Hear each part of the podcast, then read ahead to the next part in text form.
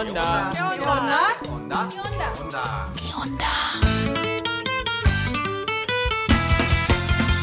Stimmen aus Lateinamerika. Voces de América Latina.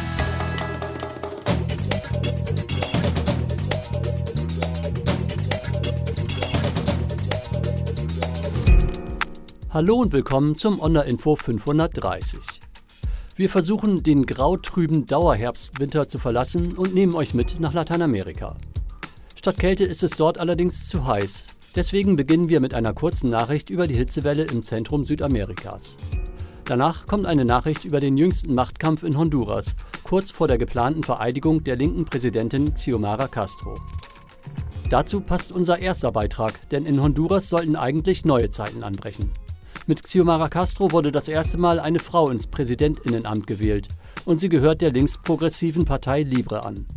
Doch das Erbe der vergangenen Regierung unter Juan Orlando Hernández lastet schwer. Unter seinem Regime wurde die Gewaltenteilung aufgeweicht und neoliberale Gesetze erlassen. Viel Land und Gemeingüter gingen damit in die Hände von finanzkräftigen Investoren. Die neue Präsidentin ist angetreten, um vieles davon wieder rückgängig zu machen.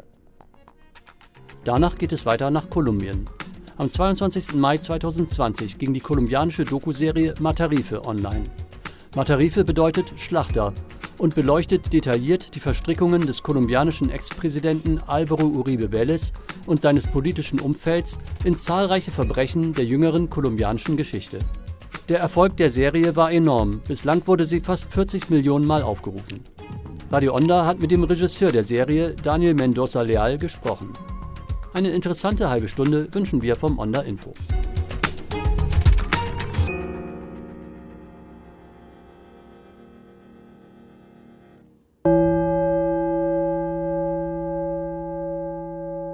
Mitte Januar wurden Argentinien, Uruguay, Paraguay und der Süden Brasiliens von einer Hitzewelle erfasst.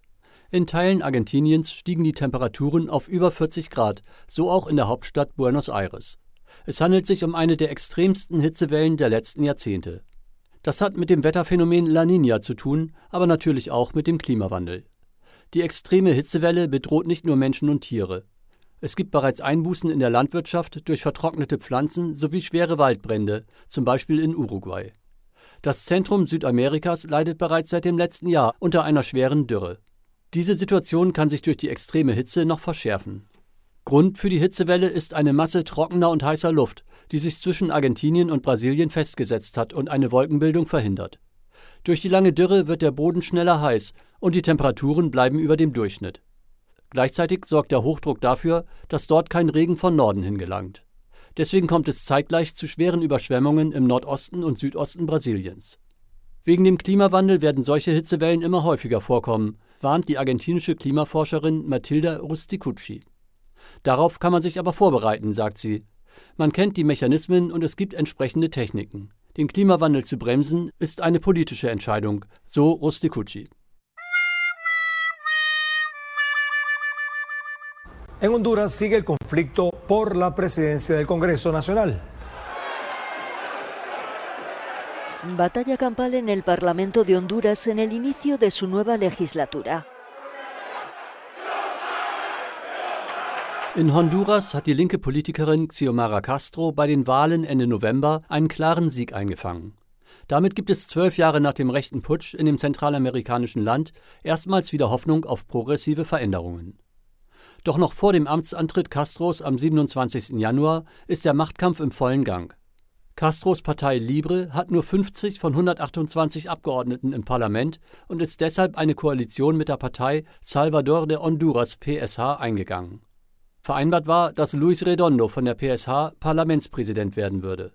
Doch daraus wurde zunächst nichts. 18 Abgeordnete von Libre, also über ein Drittel, paktierten mit der konservativen Nationalen Partei und Teilen der Liberalen Partei und wählten einen anderen Parlamentspräsidenten. Beide Wahlen sind nicht korrekt verlaufen. Doch egal, wer nun Parlamentspräsident wird, eines ist jetzt schon klar. Die angehende Präsidentin Xiomara Castro und ihre Partei Libre sind schon vor Regierungsantritt geschwächt. Und die bisher regierende Nationale Partei, die aus Honduras mehr als zuvor einen Selbstbedienungsladen gemacht hat, wird trotz ihrer klaren Wahlniederlage ihre Privilegien nicht einfach kampflos aufgeben. Mehr zu den Hintergründen in Honduras hört ihr im folgenden Beitrag. Stimmen aus Lateinamerika. Voces de América Latina. Juro que las sedes van para afuera. Vamos a anular en el Congreso Nacional esas leyes. Xiomara Castro, gewählte Präsidentin von Honduras im Juni vergangenen Jahres, noch während des Wahlkampfs. Eines ihrer zentralen Versprechen, falls sie gewählt wird, nimmt sie das umstrittene Sede-Gesetz zurück.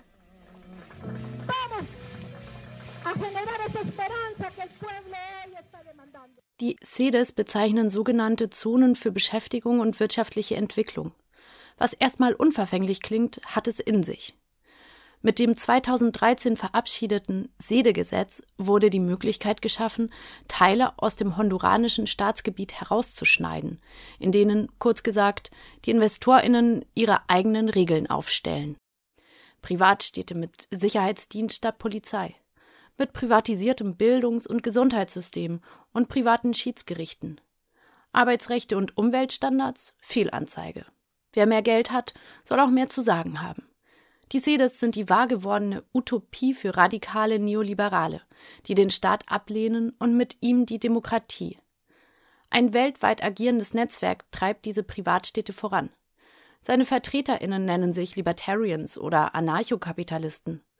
Andreas Kemper, ein deutscher Soziologe, der zu rechten Netzwerken forscht, bevorzugt eine andere Bezeichnung. Ein besserer Begriff wäre, weil die dann eben nicht für Freiheit sind, die wollen ja die Freiheit einschränken, die wollen ja nur für sich selber Freiheit, Freiheit für die Reichen.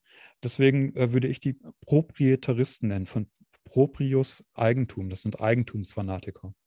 Ja, die wollen das Eigentum der Reichen schützen und das Eigentum der Reichen ausbauen. Die Propietaristen sind in Thinktanks wie dem Hayek oder Mises-Institut vernetzt, beziehen sich auf die radikalsten VertreterInnen des Neoliberalismus, huldigen Milton Friedman und Ayn Rand.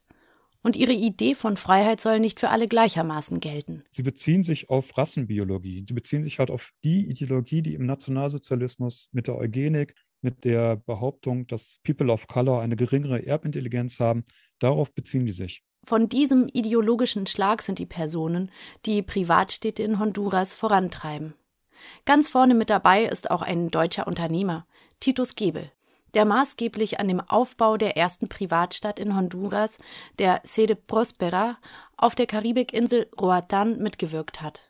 Der Soziologe Andreas Kemper berichtet über seine Strategie. Und Titus Gebel sagt, dass man für Privatstädte kleinere Staaten auswählen muss. Kleinere Staaten haben mehr Angst. Man kann das nicht machen in den USA, nicht machen in China und nicht in Russland, sondern man braucht ganz kleine Staaten oder ganz arme Staaten, die Angst haben vor, vor Strafen, wenn die halt die Verträge nicht einhalten können. Und Honduras war zumindest in den vergangenen Jahren das perfekte Experimentierfeld für die Feinde der Demokratie.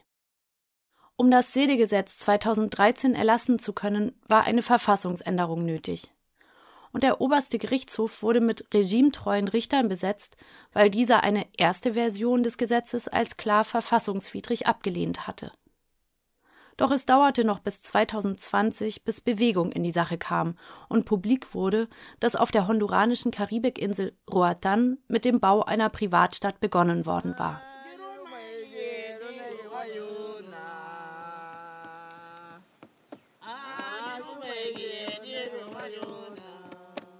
Die Sede Prospera wird derzeit auf einem Grundstück in unmittelbarer Nachbarschaft zur indigenen Gemeinde Crawfish Rock errichtet. In dem 800 Einwohnerinnendorf leben seit Generationen schwarze englischsprachige Inselbewohnerinnen. Inzwischen wurden weitere über das ganze Land verstreute Projekte bekannt, von denen mindestens zwei bereits im Bau sind. Murasan City im Industriegürtel der Stadt San Pedro Sula und Sede Orquídea als agrarindustrielle Sede im Süden des Landes, nahe der Grenze zu Nicaragua. Deutsche und Schweizer Investoren haben zudem eine weitere Karibikinsel für das Projekt Guanaja Hills im Visier.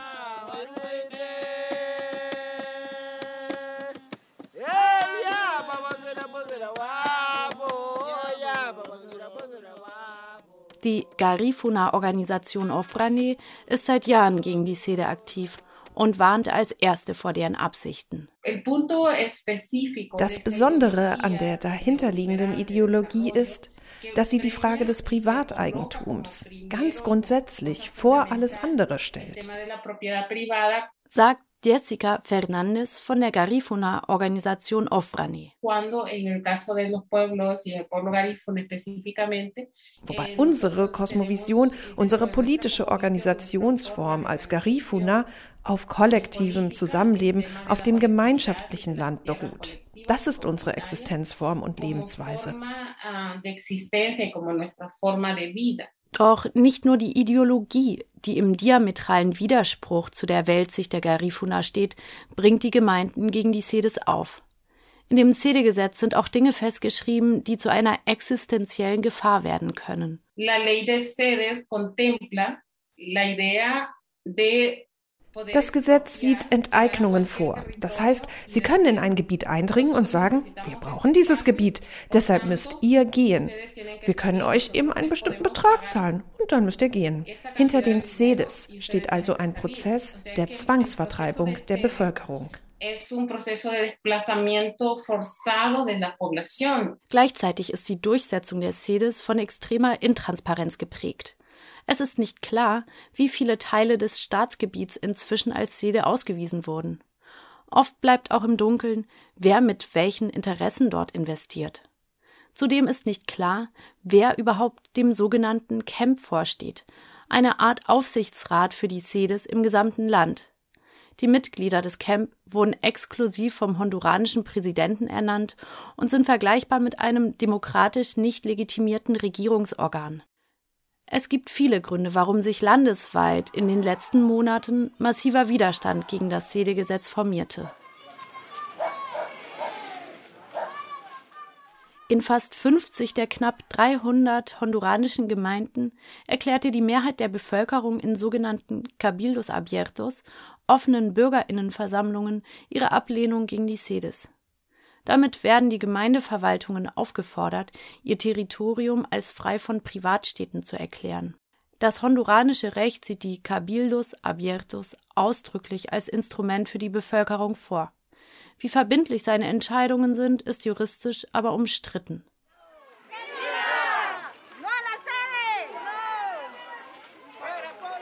Doch nun könnte sich das Panorama ändern.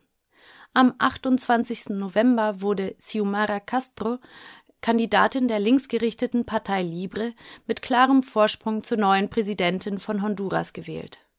Damit ist die zwölf Jahre dauernde Herrschaft der Nationalpartei beendet, die die Rechtsstaatlichkeit immer weiter aushöhlte und von vielen als Diktatur bezeichnet wurde, oder genauer als Narkodiktatur, aufgrund der engen Verbindungen von Teilen der Regierungspartei zum organisierten Verbrechen. Unter der Regierung von der Nationalpartei wurde das Sedegesetz erlassen und sie trieb das Projekt mit allen Mitteln voran. Doch das Gesetz zu kassieren und die Projekte zu stoppen, ist gar nicht so einfach. Wenn wir über die Rücknahme des CEDE-Gesetzes sprechen, müssen wir berücksichtigen, dass CEDES nicht nur durch das Gesetz und nicht nur durch die Verfassung geschützt sind, sondern auch durch alle möglichen bilateralen Investitionsabkommen. So haben wir zum Beispiel das bilaterale Investitionsabkommen mit den Vereinigten Staaten. Sagt Andrea Nuela. Sie ist Juristin und promoviert zu den rechtlichen Hintergründen der CEDES. Investitionsabkommen schützen einseitig die Interessen der Unternehmen und ermöglichen ihnen, Staaten zu verklagen, zum Beispiel wenn sich die Gesetzgebung zu ihren Ungunsten verändert. Einige der bekannten Investoren sitzen in den USA und sind so über das Investitionsabkommen abgesichert. Das andere Problem ist der oberste Gerichtshof. Der oberste Gerichtshof und die Generalstaatsanwaltschaft sind immer noch dieselben. Wir müssen die Zusammensetzung des Gerichts ändern, das Urteile gefällt hat, die meiner Meinung nach als Juristin völlig verfassungswidrig sind. Andererseits verstößt das Sedegesetz bzw. seine Umsetzung gegen internationale Normen so auch gegen die ILO-Konvention 169, die indigenen Gemeinschaften das Recht zuspricht, vor der Durchsetzung eines Projekts, das Auswirkungen auf sie haben wird, konsultiert zu werden. Und zwar frei, vorherig und informiert. Die Frage der CEDES hat wichtige rechtliche Aspekte, aber ich glaube, dass die Lösung politisch ist. Sagt Joaquin Mejia. Der Menschenrechtsspezialist arbeitet als Anwalt und Publizist. Daher haben die Honduraner das Recht und die Pflicht, wie in Artikel 2 und 3 der Verfassung festgelegt, die ihnen geraubte Souveränität zurückzuerobern. Die Cabildos Abiertos, die offenen Bürgerinnenversammlungen gegen die Sedes, waren bereits ein beeindruckendes Beispiel dafür, wie die honduranische Bevölkerung für ihre fundamentalen Rechte kämpft. Doch Anwalt Joaquín Mejía unterstreicht, dass der Druck aus der Zivilgesellschaft aufrechterhalten werden müsse. Por tanto, las comunidades y las organizaciones die Gemeinschaften und Organisationen müssen massiv auf die Straße gehen, um zu verhindern, dass die SEDES normal funktionieren. Sie dürfen keine Ruhe haben. Wenn die neue Regierung wirklich den versprochenen politischen Willen hat, ist sie verpflichtet, die Polizei und das Militär daran zu hindern, uns zu schikanieren, wie sie es unter dem Regime von Juan Orlando Hernández getan haben. Sie müssen respektieren, dass wir friedlich zur Verteidigung unserer Souveränität demonstrieren. Von der neuen Regierung um Xiomara Castro erwarten die beiden JuristInnen Andrea Nuela und Joaquim Mejia auch mehr Transparenz. So soll offengelegt werden, wer dem Camp, dem dubiosen Aufsichtsrat der CEDES, angehört. Auch soll offengelegt werden, welche Teile des Staatsgebiets unter das SEDE-Regime gestellt sind und mit welchen Akteuren welche Verträge unterschrieben wurden. Es gibt auch genügend Argumente aus Sicht der internationalen Menschenrechte, die CEDES zu stoppen. Man kann dort seine bürgerlichen und politischen Rechte nicht ausüben. Und man kann nicht die Personen wählen, von denen man regiert werden möchte. Am 27. Januar wird Xiomara Castro als erste weibliche Präsidentin in Honduras ins Amt eingeführt. Sie wird daran gemessen werden, ob sie ihr Wahlversprechen hält und die CEDES stoppt. Und die demokratiefeindlichen Netzwerke im Hintergrund? Recherchen des Soziologen Andreas Kemper, der zu rechten Netzwerken forscht, zeigen, dass sie längst begonnen haben, das Modell Privatstädte zu exportieren. Wir haben jetzt herausgefunden, dass nicht nur in Honduras jetzt Privatstädte gebaut werden, sondern die nächste Privatstadt wird jetzt in Afrika gebaut, auf der Insel Sao Tome, des äh, Kleinstaates, des afrikanischen Kleinstaates äh, Sao Tome und Principe. Vielleicht ist der Traum der neoliberalen Utopien Honduras demnächst ausgeträumt. Doch so schnell werden sich die demokratiefeindlichen Netzwerke nicht stoppen lassen.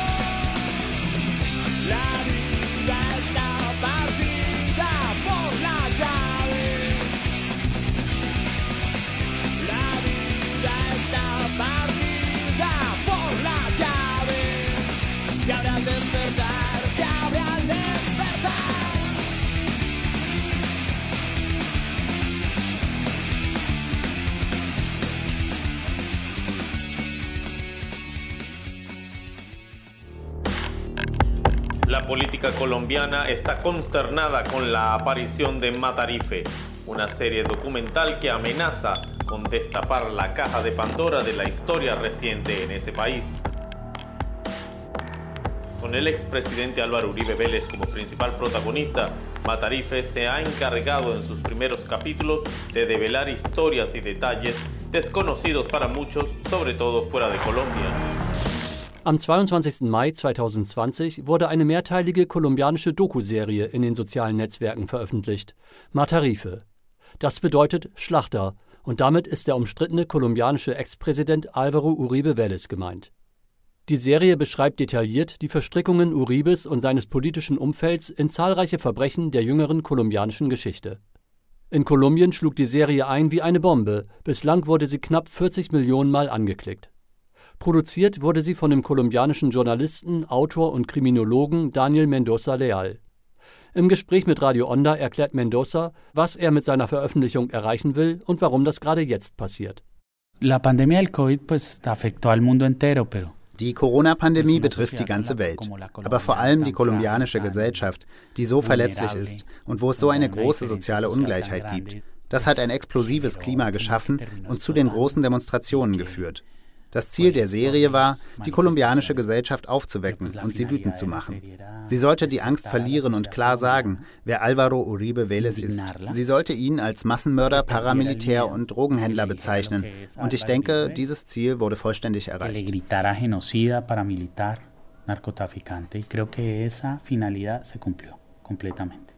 Der 69-jährige Alvaro Uribe steht politisch weit rechts. In den 90er Jahren war er Gouverneur der kolumbianischen Unruheprovinz Antioquia. Von 2002 bis 2010 war er Präsident Kolumbiens. Er setzte die Militarisierung des Landes weiter fort und versuchte, die Guerilla-Armeen FARC und ELN mit militärischer Gewalt zu besiegen. Seit vielen Jahren werden Uribe und sein engstes politisches Umfeld verdächtigt, rechte paramilitärische Verbände gegründet und unterstützt zu haben, die die Bevölkerung terrorisieren und die für tausendfachen Mord und Millionen von Binnenvertriebenen verantwortlich gemacht werden. Daniel Mendoza forscht seit Jahren zu Uribe und seinem Machtgeflecht. Empecé a investigar las relaciones que había entre la élite colombiana, el paramilitarismo y el narcotráfico. Ich habe die Verbindungen untersucht, die es zwischen der kolumbianischen Elite, dem Paramilitarismus und dem Drogenhandel gibt. Die verschiedenen Massaker und selektiven Morde, die die narko-paramilitärische und mörderische Regierung verübt hat und die Alvaro Uribe Vélez begründet hat, seit er Gouverneur von Antioquia war. Bis heute regiert und manipuliert er Kolumbien über seine Marionette Ivan Duque.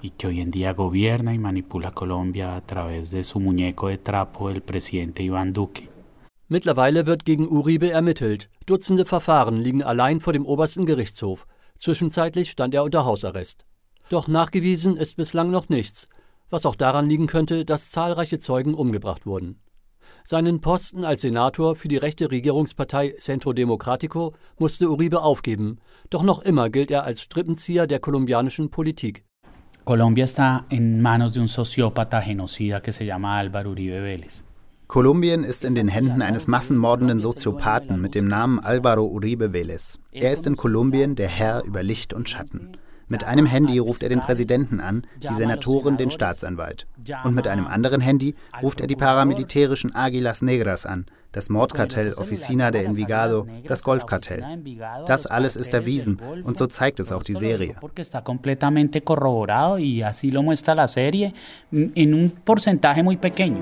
Es un mafioso, es un narcotraficante, un asesino conocidísimo, como Kiko Gómez llevaba cocaína a través de rutas de Venezuela con la bendición de Uribe. In unserem Interview wirkt der 43-jährige Mendoza müde und aufgekratzt zugleich. Er weiß sich in Szene zu setzen. Mit dem Bart, den Tattoos und Turnschuhen sieht er eher wie ein Rocker aus als wie ein Kriminologe. In seiner Heimat ist er nicht unumstritten. Unter anderem soll er sich in der Vergangenheit abwertend über Frauen geäußert haben.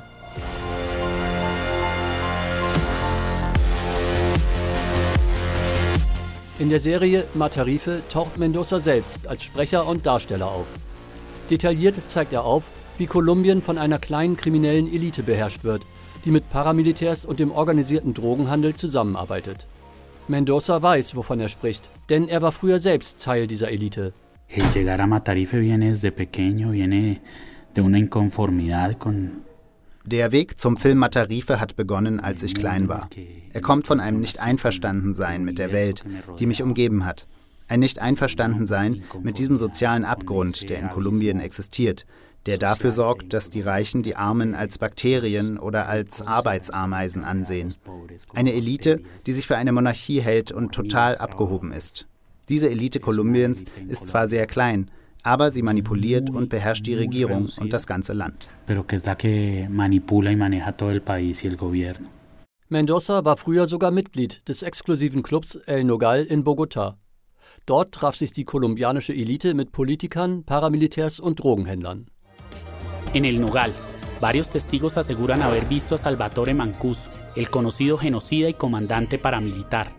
Gemeinsam mit dem preisgekrönten Investigativjournalisten Gonzalo Guillén begann Mendoza zu recherchieren. Feldforschung verbunden mit klassischer Ermittlungsarbeit, die er als Anwalt und Kriminologe gelernt hat. Er hat in Archiven gesucht, Gerichtsakten, Zeitungsberichte und Zeugenaussagen ausgewertet.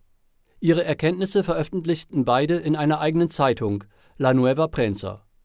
Für Mendoza ist seitdem klar, dass die kolumbianische Demokratie ein Zombie ist, denn los principales entes de entidades estatales del gobierno patrocinan, gestionan, controlan las acciones paramilitares. Die wichtigsten staatlichen Stellen fördern, betreiben und kontrollieren die Aktionen der Paramilitärs und der Drogenkartelle. Die Staatsanwaltschaft ist selbst in großen Teilen für die Geldwäsche aus dem Drogenhandel zuständig. Die Sicherheitskräfte arbeiten mit Paramilitärs und Drogenkartellen zusammen. Und das Gesetz ist dazu da, um den Drogenhandel, den Paramilitarismus und den Genozid zu schützen.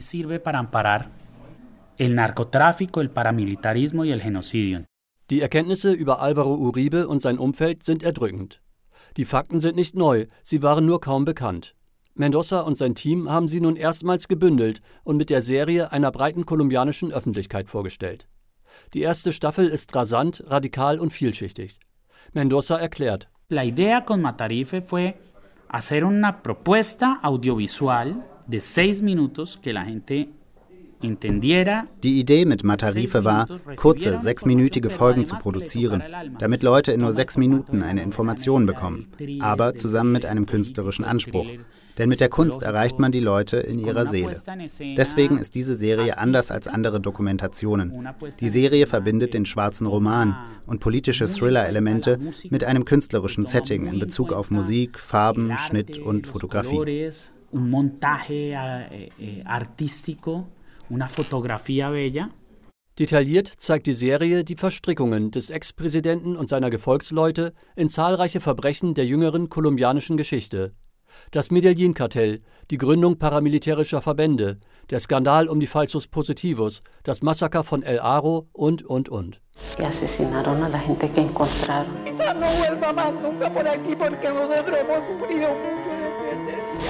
Nachdem es dem Beschuldigten Uribe nicht gelang, die Ausstrahlung der Serie zu verhindern, kamen die Morddrohungen. Las consecuencias eh, pues son las que estoy viviendo ahorita. Soy un ser humano completamente fracturado. Die Konsequenzen bekomme ich jetzt zu spüren. Alles in mir ist zerbrochen. Ich wurde von den schlimmsten Drogenkartellen und den Mordbanden der Paramilitärs verfolgt, aber auch vom Staat, von Polizei und Justiz. Ich war zwei Monate lang auf der Flucht. Im Kofferraum von Freunden, auf dem Sofa von Freunden. Ich kam in Kaschem unter. Ich hatte irgendwann keine Hoffnung mehr im Leben. Ninguna esperanza de vida tenía. Mendoza fand schließlich Zuflucht in der französischen Botschaft. Nach 20 Tagen wurde er nach Frankreich ausgeflogen und hat dort nun politisches Asyl. Inzwischen ist eine zweite Staffel von Matarife im Netz, eine dritte ist in Vorbereitung. Matarife ist auf Spanisch mit englischen Untertiteln kostenlos abrufbar. Nach den Unruhen der vergangenen Monate hofft Mendoza in seinem französischen Exil, dass sich die Machtverhältnisse in Kolumbien bald ändern. Yo sea un penalista, ich bin Kriminologe und habe Matarife geschrieben und produziert. Also bin ich ein Subversiver. Die Revolution kann man kreativ gestalten, mit Ideen, Farben und Videos. Durch Zuneigung und Gewaltlosigkeit können wir eine Veränderung erreichen und selbst ein so mächtiges System zerstören wie das narkoparamilitärische System in Kolumbien. un sistema tan poderoso como es el sistema narcoparamilitar colombiano.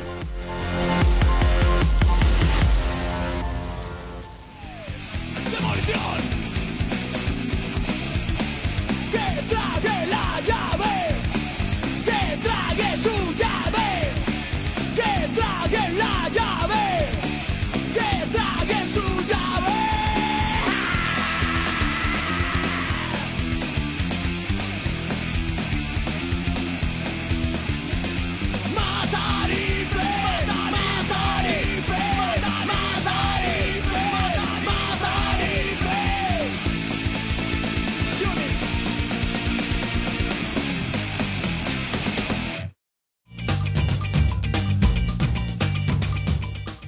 Sendung verwenden wir Berichte von freien Radios, Agenturen und Korrespondentinnen aus Lateinamerika. Weitere Beiträge und Texte von Ponal findet ihr auf der Internetseite des Nachrichtenpool Lateinamerika www.npla.de